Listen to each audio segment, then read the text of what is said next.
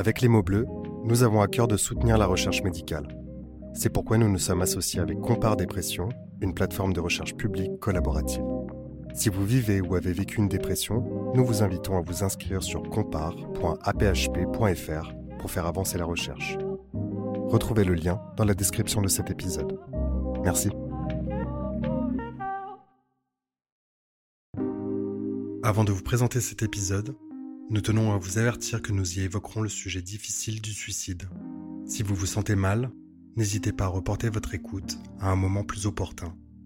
Si vous ressentez un malaise important et que vous ne savez pas comment en sortir, n'hésitez pas à consulter un professionnel de santé ou à appeler le 3114. En cas d'urgence, composez le 15.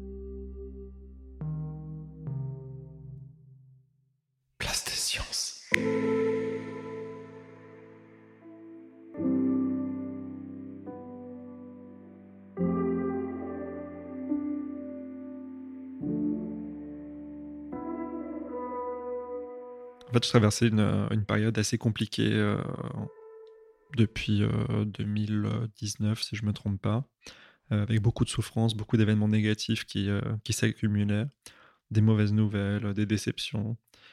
En fait, c'était aussi en pleine période du Covid, donc euh, il y avait le contre-coup bah, du confinement, euh, des couvre-feux, euh, pas de vie culturelle, euh, difficile de voir ses amis, beaucoup de, choses qui, s'empilaient.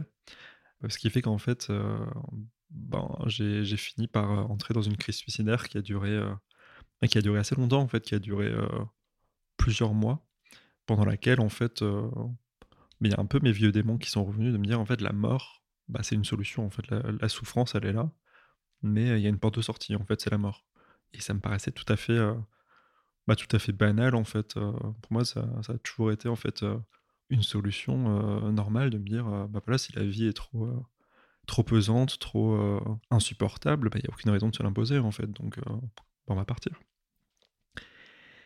Et euh, bah, du coup, pendant cette crise-là, bah, j'ai voilà, eu ce- cette idée-là qui était quand même assez obsédante, qui était là tout le temps, en fait, de me dire aujourd'hui ça va pas, demain ça ira pire, et, encore pire, et jusqu'où ça va aller, en fait, jusqu'où ça va descendre. parce que moi, je veux bien creuser, mais au bout d'un moment, on creuse juste sa tombe, en fait. Et donc, c'est pas forcément quelque chose de, très positif et de très, euh, très enthousiasmant. hein. Puis au, fur et à mesure de, cette crise, les jours passaient, les semaines passaient, euh, et, euh, et là aussi, il y, a un de mes vieux démons qui est revenu, c'est que euh, j'avais déjà eu des crises suicidaires avant, mais j'avais déjà élaboré des scénarios, en fait, des scénarios qui étaient assez précis, je, les visualisais dans ma tête, je me voyais exactement faire chaque mouvement, et en fait, ce scénario, il est revenu. C'est vrai que pendant plusieurs semaines, plusieurs mois, il n'y avait pas forcément de scénario, c'était juste euh, la mort de manière générale. Et euh, bah, au bout d'un moment, la mort s'est matérialisée par le projet, justement le projet de bah, je vais mourir comme ça. Comme ça, au moins, j'aurais décidé de quelque chose, euh, bah, j'aurais fait comme je voulais. Et pour le coup, bah, j'avais tout ce qu'il fallait chez moi, en fait, dans, dans les placards, et un peu comme s'ils attendaient juste que j'aille ouvrir la porte, en fait. c'était là, c'était caché, pas tant que ça, finalement. Euh, J'attendais juste le moment, en fait. C'est ça, c'est là qu'en fait, ça, bascule, c'est que D'abord, on a un peu des, pensées suicidaires. On se dit, bon, la mort, c'est une alternative qui est tout à fait acceptable. euh, en l'état des choses, je souffre tellement que euh, bah, la mort est peut-être mieux que la vie, finalement. Après, on commence à se dire, euh, bon, ben, si jamais ça devait arriver, je vais faire comme ça. Et finalement, quand ça continue et qu'il n'y a pas de, de désescalade de la souffrance, on se dit, ça va se passer comme ça et ça va se passer à tel moment. Et euh, bah, ce moment-là, en fait, il est arrivé. euh, voilà, quelques mois après le début de la crise, hein, c'est arrivé en, plein hiver euh, 2020. Euh, j'ai pas énormément de souvenirs de cette période-là, ni de ce jour précis, hein, mais j'ai le souvenir du, soir où ça m'est arrivé. Ça, je m'en souviens très précisément. j'ai fait une énorme crise de boulimie. Donc, c'est une des choses qui me faisait souffrir aussi pendant les, mois qui, qui précédaient. hein. C'était ces- cette boulimie euh, récurrente et assez, euh, assez intense. Euh, et donc en fait, ce soir-là que j'en ai fait vraiment une, une des plus grosses que j'avais jamais faites, avec la douleur physique, le besoin de se remplir, cette sensation de, de vide à, à combler, d'avoir besoin de se ressentir, ressentir son corps, et puis finalement se dire, bah en fait je vais le faire exploser, quoi, je vais le faire exploser. Euh. Quand j'étais dans les phases d'anorexie, c'était je vais le faire disparaître, et là finalement c'était le faire exploser, c'était encore plus violent de, euh, de d'exploser que, que de disparaître. Et avec tout ce que j'avais mangé, en fait, d'habitude, je compensais. moi, j'allais marcher, je me faisais vomir ou autre. Et là, en fait, bah, je me dis, bah, c'est plus la peine. C'est plus la peine. voilà, c'est la dernière fois. Je veux plus que ça m'arrive d'autres fois. Il y, a trop de souffrances là qui, qui s'enchaînent. en fait, j'avais mal partout. j'avais mal au ventre, j'étais gonflé, j'avais mal, mal au ventre, en fait. C'était difficile de bouger. Euh, donc vraiment, même le corps, en fait, il y avait la souffrance psychique et il y avait la souffrance physique aussi qui s'ajoutait, ce qui faisait que ça, faisait vraiment un, paquet en fait de choses qui étaient pas, qui étaient plus tolérables en fait. Et là, en fait, j'ai eu une sorte de, vertige, en fait, comme si je tombais dans le vide. Je me voyais, voilà, il y, avait un précipice. En fait, j'étais en train de, m'enfoncer dedans. Je me voyais, le processus était enclenché. En fait, c'était, ben voilà, en fait, j'avais franchi le pas. En fait, là, c'était en train de, se matérialiser. Là, en fait, ben, c'était le moment, maintenant, là, tout de suite. Et j'avais vraiment ce scénario-là qui me tournait euh, en boucle dans la tête. Et le moment, c'était maintenant, en fait. Et il y, a un truc qui m'a retenu, en fait, c'est... Euh, j'étais là, en fait, assis sur le lit parce que j'arrivais pas à me lever, parce que j'avais trop mal au ventre. Mais, euh, et pour le coup, c'est un peu ça qui m'a retenu, c'est cette douleur physique, en fait, qui m'empêchait de, de bouger, qui m'a presque sauvé, en fait, parce que bien sûr, il y a eu autre chose après, parce que là, cette douleur, je voulais qu'elle s'arrête, mais voilà, c'était quand même assez compliqué.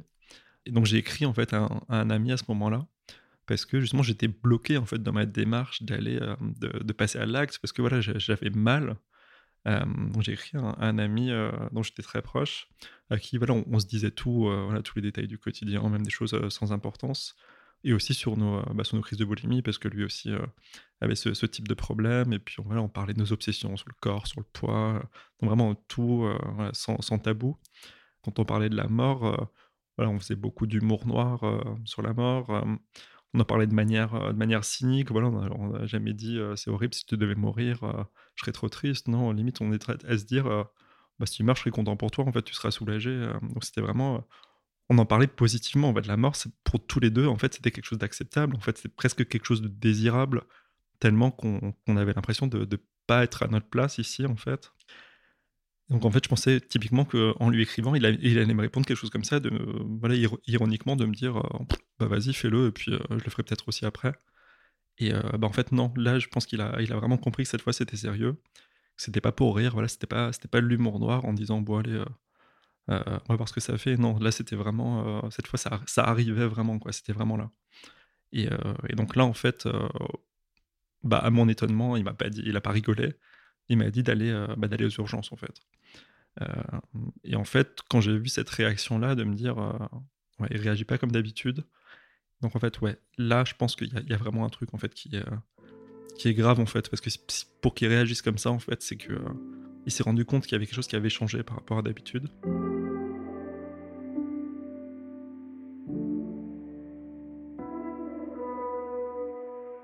Fait, j'ai pas hésité une seconde. En fait, euh, bon, c'est toujours difficile de bouger hein, parce que j'avais toujours mal au ventre. Mais, euh, mais pour le coup, j'ai pas hésité. En fait, j'ai lutté en fait contre la douleur pour mettre mes chaussures, euh, pour sortir de chez moi. Euh, en plein hiver, il pleuvait, il faisait froid. il y avait le couvre-feu encore, donc aussi cette angoisse de me dire ouais, si je me fais arrêter par la police, je vais dire quoi? C'est ouais, c'est pas mal d'embûches aussi finalement qu'on s'ajoute et qui font que le contexte peut être, peut être difficile. Mais, mais ouais, pour le coup, j'ai pas hésité et, je suis allé aux urgences. Et à partir de ce jour-là, en fait, j'ai commencé à avoir, euh, bah, avoir une prise en charge en fait par, euh, par des personnes qui étaient, euh, bah, qui étaient compétentes, qui, qui m'ont aidé justement à, bah, retrouver le contact en fait avec, bah, avec des choses épanouissantes, avec, avec le bonheur en fait de faire des choses que, que j'aime, de me dire qu'en fait il y, y, y a, un sens à la vie en fait. Et ce sens-là, on a tendance à, l'oublier quand on est dans, dans la souffrance parce que c'est quelque chose qui est obnubile en fait. La souffrance, c'est présent partout, tout le temps, donc on n'arrive plus à penser à autre chose. Et là, quand on se dit que, euh, bah, en fait, il y a des choses qui, qui, peuvent fonctionner, des personnes qui peuvent euh, nous aider, on se dit, euh, bah, en fait, cette souffrance, ok, elle est là, elle est là, mais elle peut partir aussi, elle peut s'atténuer, voire elle peut partir totalement.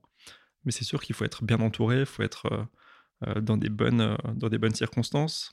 Donc depuis ce, moment-là, je, suis allé de, mieux en mieux. Hein. Aujourd'hui, je peux dire, euh, bah, je peux dire que je vais bien. Hein. Je ne veux pas simplement mieux, je vais, je vais bien. Je, le sens. Bien sûr, il y a des périodes où, euh, bah, où ça va pas. Hein. C'est, euh, ça arrive. C'est le quotidien. Et bah, maintenant, je sais en fait à qui m'adresser, je sais qu'il y a des solutions, je sais que voilà, ma psychiatre est là pour, pour m'accompagner, elle est vraiment très bien. J'ai des amis à qui je peux en parler, qui sont au courant voilà, de mon passé avec, avec, avec ces sujets-là. En fait, voilà, c'est ça que je me dis maintenant, c'est que parfois je peux avoir des, idées suicidaires encore aujourd'hui. Hein. Ça ne ça m'a pas forcément quitté, mais elles sont, voilà, elles restent légères en fait. Il n'y a pas de scénario, il n'y a pas d'attente d'une date ou autre chose. C'est voilà, quand il y a une grosse contrariété, je peux avoir une idée suicidaire, mais là je me dis en fait non. Là je sais en fait que euh, cette pensée-là, elle est venue spontanément parce que voilà, ça a été un réflexe pendant longtemps. Mais euh, aujourd'hui, je sais en fait que c'est pas c'est pas la solution. En fait, c'est pas la solution. C'est pas une solution. En fait, ça fait même pas partie de la liste.